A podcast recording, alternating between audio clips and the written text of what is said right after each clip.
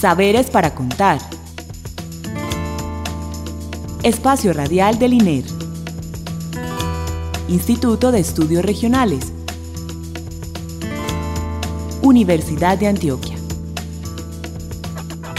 Identidad, territorio, cultura, investigación, diálogo, región, expresiones.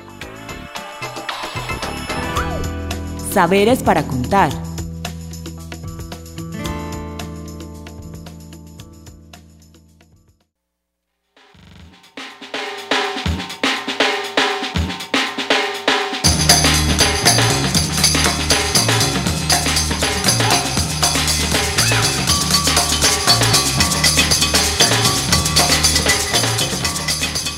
Buenas noches.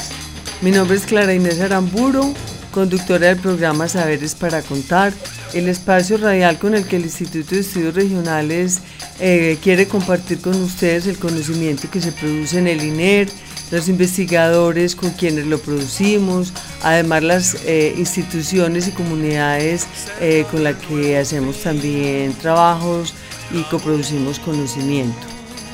el día de hoy Em, primero darle las gracias a Alexis Ramírez por la asistencia técnica y la bienvenida a Juan Camilo Domínguez. Él es sociólogo eh, con una maestría en estudios socioespaciales, eh, quien nos va a hablar hoy sobre eh, el tema pues un poquito difícil, pero que vamos a tratar de hacerlo fácil, es comprender el espacio. Buenas noches, Camilo. Buenas noches, Clara. Un saludo para todos los oyentes. quiero agradecerte la invitación. Es me siento muy contento de estar contigo aquí, compartir nuevamente un espacio acá contigo. Quisiera por vía de este eh, canal mandarle un saludo muy especial a la otra Clara eh, García.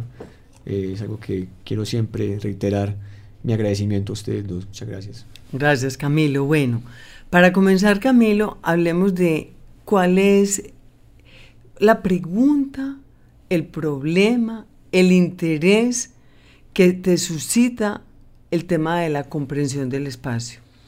Vale.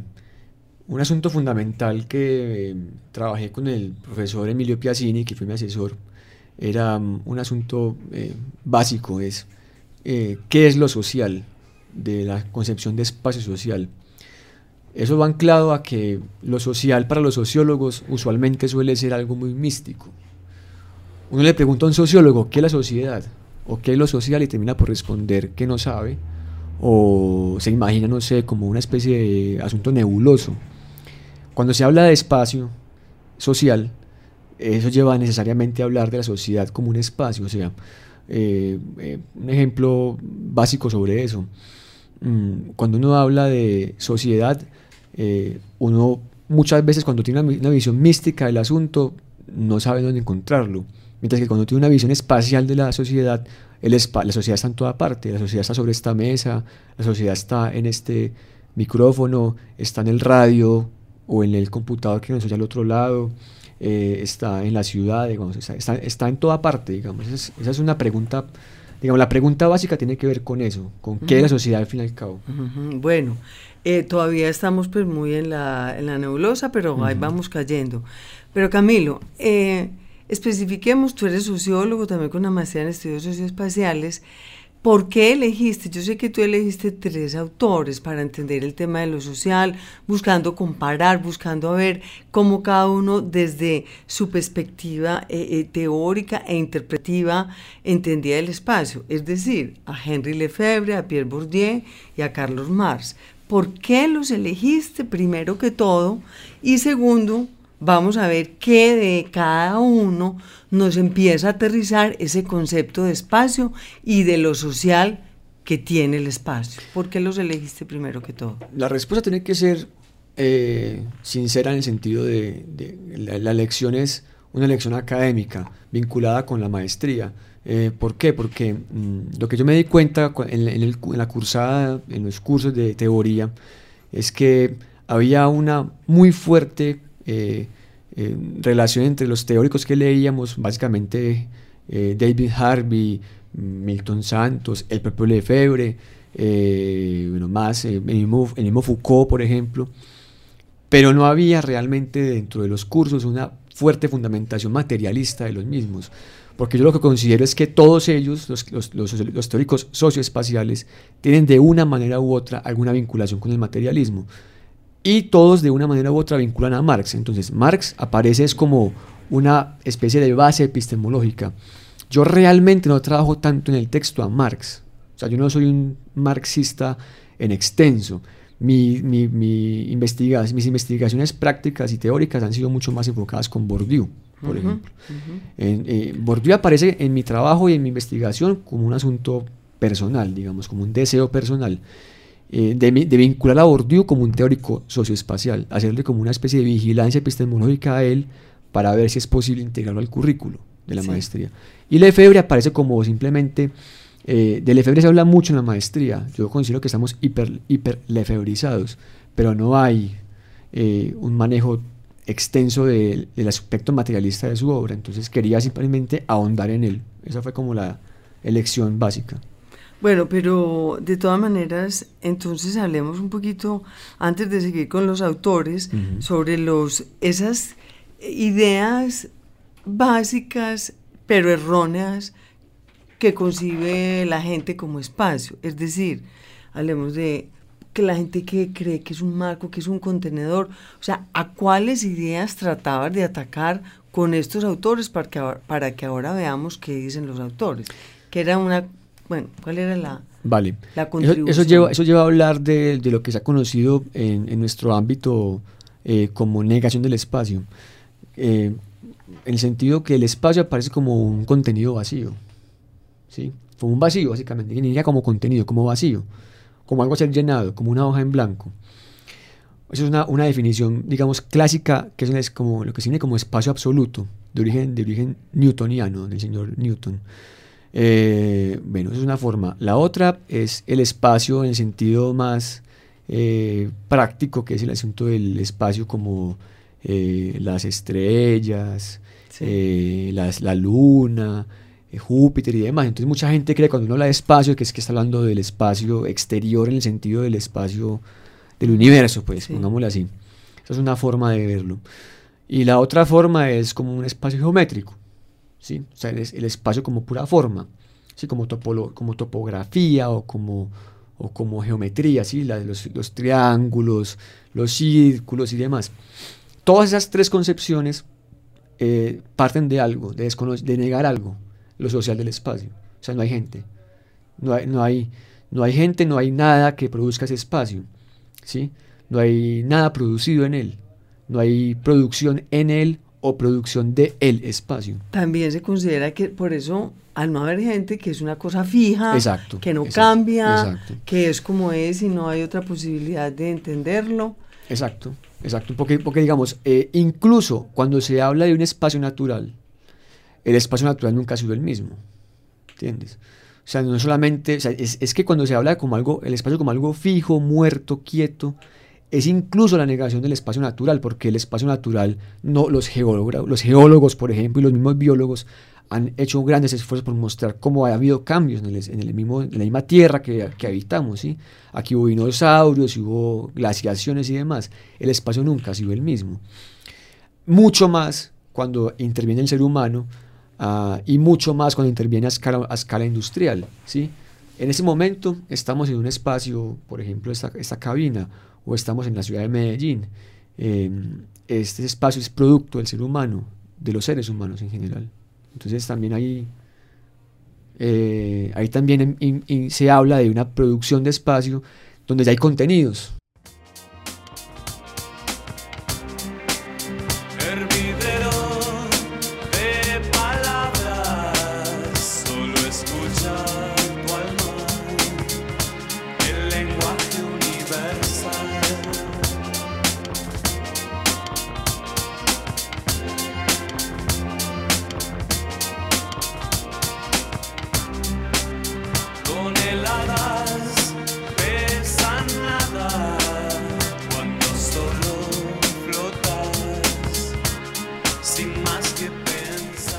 Camilo, em, sabemos que, y nos han enseñado que hay un lugar de enunciación, y ahora me gustaría que hablaras de eso, para a entender el mundo y para hacer teoría o interpretaciones sobre el mundo.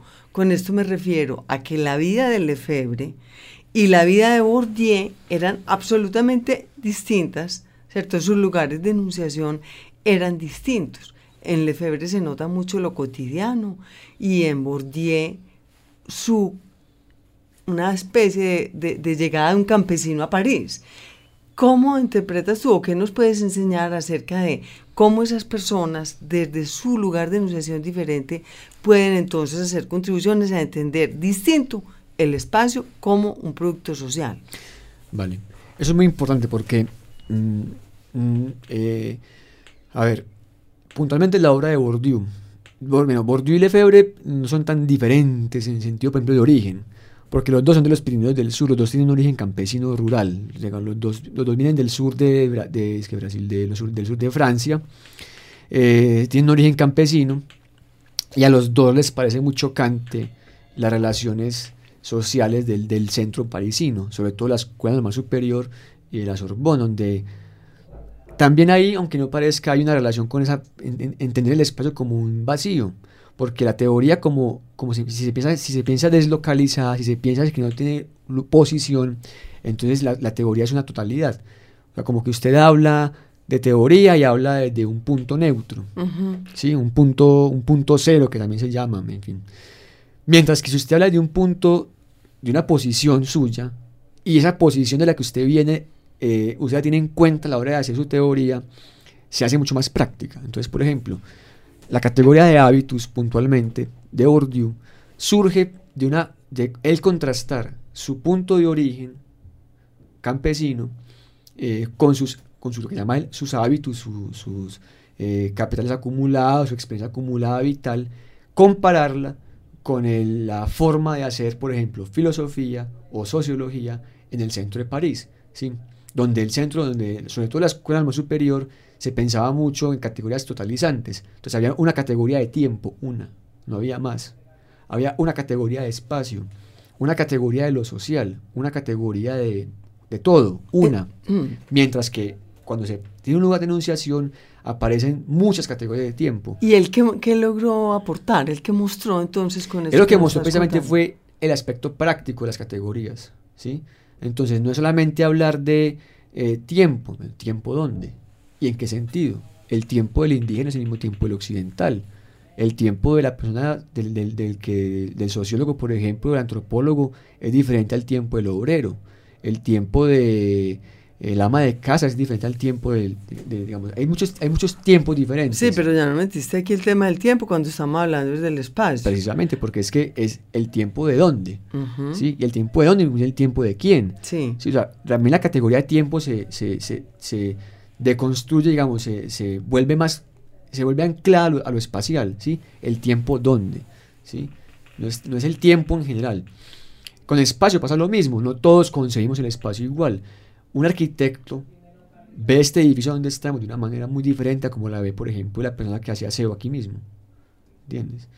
Eh, o, o, al, o, al, o, al, el, o escucha que está al otro lado de, de, este, de esta grabación también va a tener su propio forma de entender su propio lugar de, bueno, habitación. entonces, eh, eh, para que vamos pues como cerrando cositas por, por partes, Bourdieu lo que mostró es que habían muchas formas distintas de producir y de entender el espacio, ¿cierto? Y el tiempo. Y el tiempo. Y todas las categorías. Pero pongamos un ejemplo más concreto. Por ejemplo, en sus libros, ¿qué? ¿Qué mostró?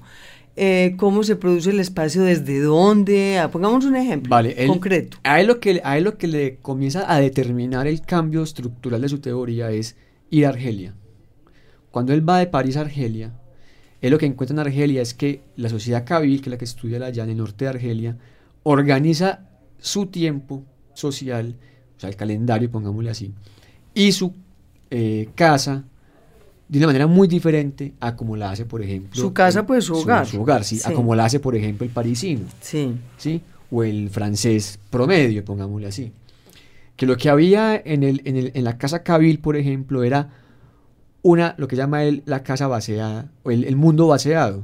¿sí? O sea, que el mundo exterior, el mundo afuera, estaba contenido adentro. Que toda la distribución de la casa, por ejemplo, estaba completamente determinada por cómo era el mundo de la afuera, o sea, el mundo de, donde él trabaja, donde vive, cómo vive, dónde trabaja y demás. Igual el tiempo, todo el, todo el tiempo, o sea, el calendario, eh, la jornada de trabajo, los diferentes, los diferentes tiempos de cosecha, los, diferentes, las diferentes fiestas también, estaba completamente anclado a la forma específica de esa sociedad.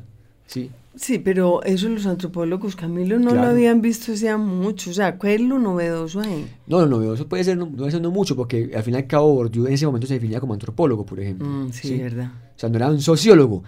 Lo sociológico de, de Bourdieu aparece con la categoría de campo, que es muy diferente. ¿Por qué? Porque entonces ahí lo que parece es que cada campo, o sea, cada ámbito de la vida social, también tiene su espacio. ¿sí?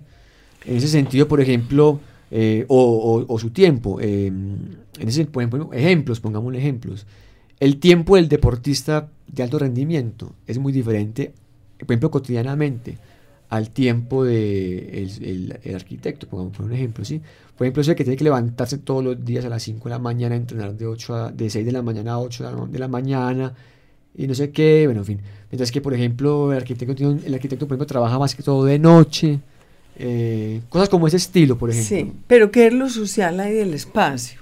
O sea, vamos concretando eso porque em, para que podamos entender cómo Bourdieu, porque no hemos ni siquiera entrado todavía a Lefebvre, logró establecer un aporte a comprender que el espacio no era el contenedor, que el espacio no era fijo, que el espacio no era inmóvil, que el espacio no era el plano cartesiano, ¿cierto? Con todo eso, ¿Qué aportes? O sea, ¿eso para qué sirve? ¿Para qué sirve entenderlo? ¿Para qué no sirve entender eso que dijo Bourdieu? Vale, faltaría añadir una categoría, además de las dos anteriores, que es la categoría capital. ¿sí? En el sentido, primero que todo, hay posiciones. En la, en la, en la, teoría de Bourdieu sobre los campos sociales y sobre el espacio social hay posiciones.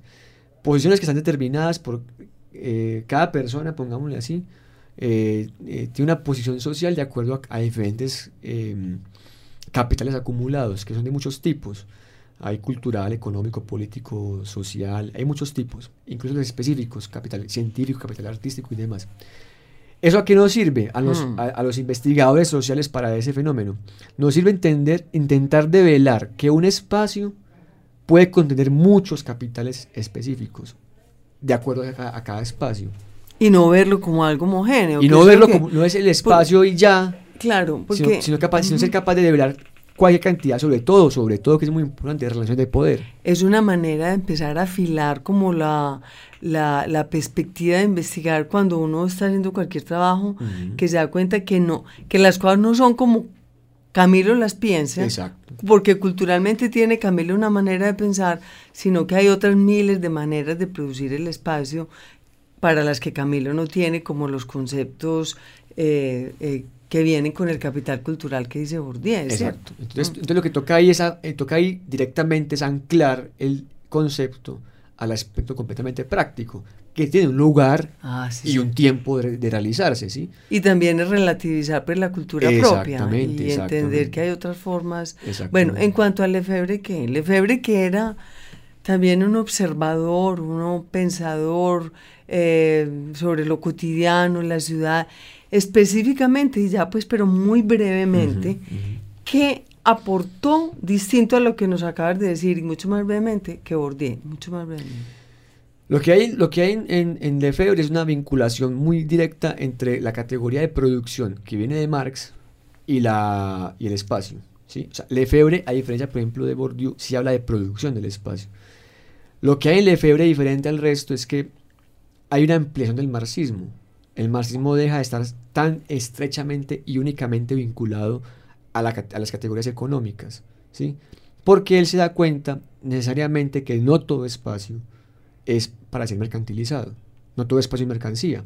Por ejemplo, una universidad, una universidad el espacio de la universidad no está hecho para ser mercantilizado, diferente a las casas, por ejemplo, los apartamentos, un centro, comercial. Eso lleva a él a ampliar el concepto de producción y decir, bueno, voy a hacer un estudio a partir de tres categorías básicas. práctica espacial, que es cómo se produce un espacio, o sea, hacer el espacio. Por ejemplo, dame un ejemplo de una práctica espacial. No, la construcción. La construcción, digamos, hacer un, hacer un edificio. Bueno, eso es una práctica espacial. Bolear eh, eh, eh, adoquín y demás. Sí. Otra es la representación, que es, por ejemplo, eso ha estado muy anclado a la sociología. Cómo la gente se representa socialmente el espacio. ¿Y qué quiere decir representarlo? ¿Cómo lo...? Ah, entonces, por ejemplo, él lo que añade novedoso ahí no solamente es cómo los seres humanos se representan a sí mismos el espacio, sino cómo el espacio mismo representa. Ejemplo práctico y cotidiano, el edificio Coltejer. El edificio Coltejer es una aguja que representa que en esa ciudad hubo una muy fuerte industria, textil. ahí se puede ver claramente cómo un espacio representa. No solamente cómo nosotros nos representamos el Coltejer.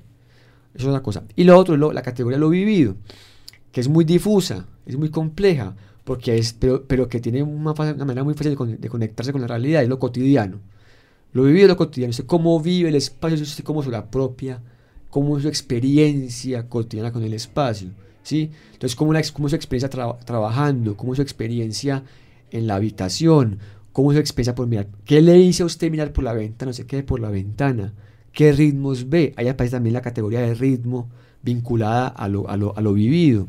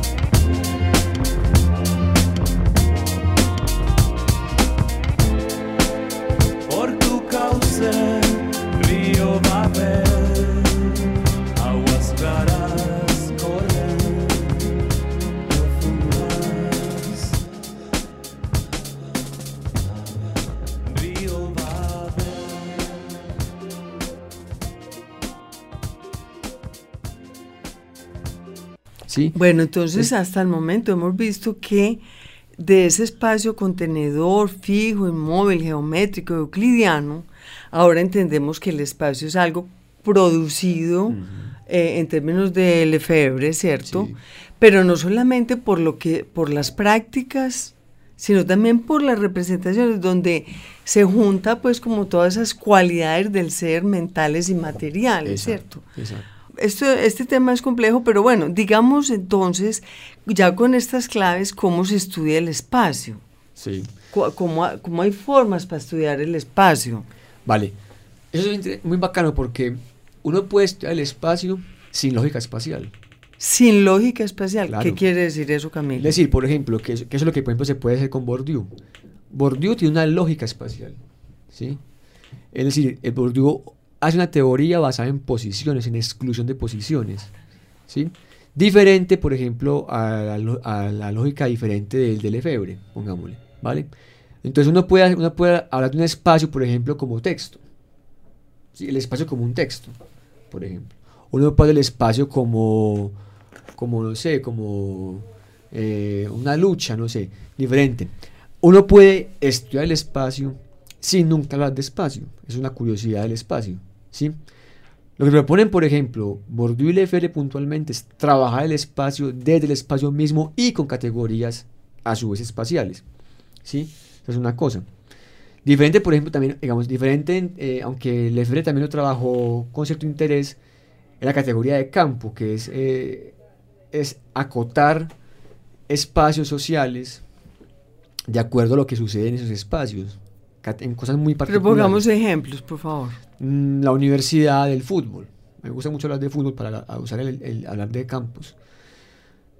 El fútbol, como campo social, como ámbito específico de la vida humana, produce espacios. El estadio, el camerino, la tribuna, la sede social, eh, la sede de entrenamiento, en, en Medellín por la 70, digamos, cosas como esa. Produce los espacios invita a, una, a un tipo específico de apropiación de ese espacio. ¿sí? Induce una forma en que se representa ese espacio.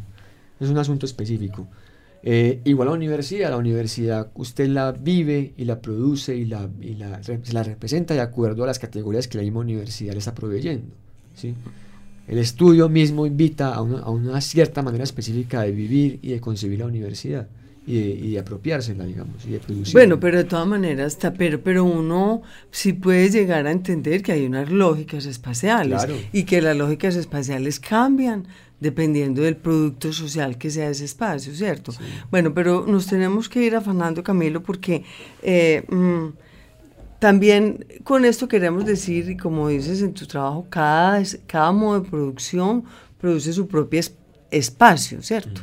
Pongamos ese ejemplo y sigamos al, al, al, al, al otro bloque, para diferenciar y que, que este puntualice y cierre ahí. Vale. Ya hablamos, ya hablamos de, de, digamos, de la cosa muy, muy particular. Si hablamos de la cosa más general, por ejemplo, el campesinado. El campesinado produce su propio espacio, ¿sí? Entonces uno ve la casa campesina, la finca campesina, incluso entre los campesinos mismos no es el mismo campesino siempre. Una cosa es el campesino de los Andes, de tierra templada, otra es el campesino de los Andes de tierra fría, una cosa es el campesino de Córdoba, por ejemplo, son diferentes. Cada uno produce su propia, cada modo de producción, cada manera como la gente produce su, pro- produce su propia espacialidad, diría. O sea, porque ahí están las relaciones de por medio, Claro. las parentelas de por medio, las Claro. formas económicas de las materialidades que producen, bueno, una Exacto. serie de- que son particulares. La geografía misma. la geografía misma, la materialidad misma. La... Camilo, para terminar, porque es un tema pues teórico muy denso, rematemos diciéndole a la gente cómo, para qué sirve esto, como en trabajos prácticos, cómo lo interpretas y cómo enseñas a ver esto. Vale, porque hay un asunto fundamental que es la política pública, estatal. Eh, gran parte de la crítica a la política pública estatal está que, es, es que no está anclada a los territorios específicos. Entonces, por ejemplo, si es un desarrollo económico específico, se plantea una política pública de desarrollo rural, de desarrollo deportivo, cultural, y se hace desde, desde una oficina en Bogotá. Y es lo que el, planeador o el ejecutador piensa que se hace, ignorando precisamente lo que hemos hablado aquí, las condiciones espaciales específicas de cada territorio o de cada espacio social, ¿sí? que son de muchos tipos, que hay en disputa, la gente por qué hace eso, cómo vive, por qué vive. ¿sí? El ejemplo clásico de, las, de los sanitarios que se, se regalan a las comunidades eh, campesinas y que terminan siendo floreros, porque no se le entiende, la gente no entiende para qué es un sanitario, porque hace sus necesidades en una letrina o en un hueco, viendo que puede ser usado para otra cosa de dinero, por ejemplo. Entonces, en gran medida lo que esto propone, aunque sea muy abstracto muy volado, que lo es, es precisamente concretar, ser muy concreto, que todo lo que usted diga tenga que ser demostrado empíricamente a partir de la realidad misma, no de su supuesto teórico, no de lo que usted cree que debería ser el espacio. Como dijiste ahora, no es que mi capital cultural, el mío, sea el que determine lo que supuestamente debe hacer lo que la gente haga, porque en ese sentido aparece todo como una desviación. Toda, o sea, si yo uso un esquema mío y Mm. no lo concretizo, entonces todo lo, todo lo demás está desviado, es premoderno, es tercermundista, está desviado, anómalo, anómico, en fin, enfermo. Eso me parece muy importante porque es un llamado a entender con otra perspectiva que uno, aunque uno no la entienda, que hay una lógica espacial que hay que descubrir. Exactamente. Exactamente. Eso, eso es precisamente el debate. El debate es, el debate es, o sea, es una vuelta teórica muy, puede ser muy maluca de, eh, realmente, incluso de escuchar, pero lo que lleva en última instancia es a eso. Bueno, hábleme desde lo que pasa allá. ¿sí? O sea, le impone al investigador, que, es- Mm. que eso está diseñado para ser investigadores, le impone al investigador, sí, su categoría X. Bueno, sí, pero eso, eso que en el territorio que usted me está analizando, en el caso suyo, en el tiempo y en el lugar que usted me está analizando. ¿sí? Que ahí es donde uno entiende la lucha por el espacio, que no Claro. es una lucha por tener un metro más de tierra, sino que es una lucha de concepciones y de prácticas espaciales y Claro, claro, me, me gustó mucho con la visita del profesor Harvey, que me tocó la visita a la Comuna 8. Entonces hay una, en Medellín hay, unas- hay muchas pugnas, por ejemplo la, la del Cinturón Verde. Una es lo que piensa la EDU, desde, desde allí en el Parque de San Antonio. Ujú. Otra lo que piensa la comunidad de arriba, por ejemplo. Entonces hay una gran pugna, un debate social muy fuerte que lleva a que haya fisuras y demás. O sea, y cosas Y no es también. simplemente una lucha porque hagan o no un cinturón, sino que Eso, detrás hay eso. una lógica que se está encontrada con otras lógicas, Con otras lógicas, sí. que son las de la política pública, en fin. Bueno, Camilo, no, muchas Bueno. gracias. El tema, pues lo tenemos que ir barajando más y, y, y volviéndolo más menudito en otra ocasión. ¿cierto? Sería bueno Podremos- traer una, tal vez una investigación. Yo digo, yo digo, por ejemplo, lo que hicimos en el grupo nuestro Sí. con de locales va muy anclado a esto, porque Sí. lo que precisamente demuestra es cómo se pone en discusión el concepto, a Sí. partir de los casos, por ejemplo. Podría hacer- hacerse algo así o, o traer otra idea, no sé. Sí, pero de todas maneras, Camilo, Muchas gracias por haber dejado en los oyentes la inquietud de que ya el espacio para ellos no va a ser un contenedor ni fijo, ni inmaterial, ni geométrico. Vale. Bueno, muchas Muchas gracias, gracias. Camilo. Eh, le damos también las gracias a Alexis Ramírez por la asistencia técnica, a Alicia Reyes y a Catherine Montoya por la realización, a Oscar Pardo por la, por la edición y bueno, feliz noche Camilo. Muchas gracias. Y feliz noche para todos ustedes. Nos pueden escribir a saberes para contar arroba gmail.com. También estamos en Facebook y en Twitter. Buenas noches.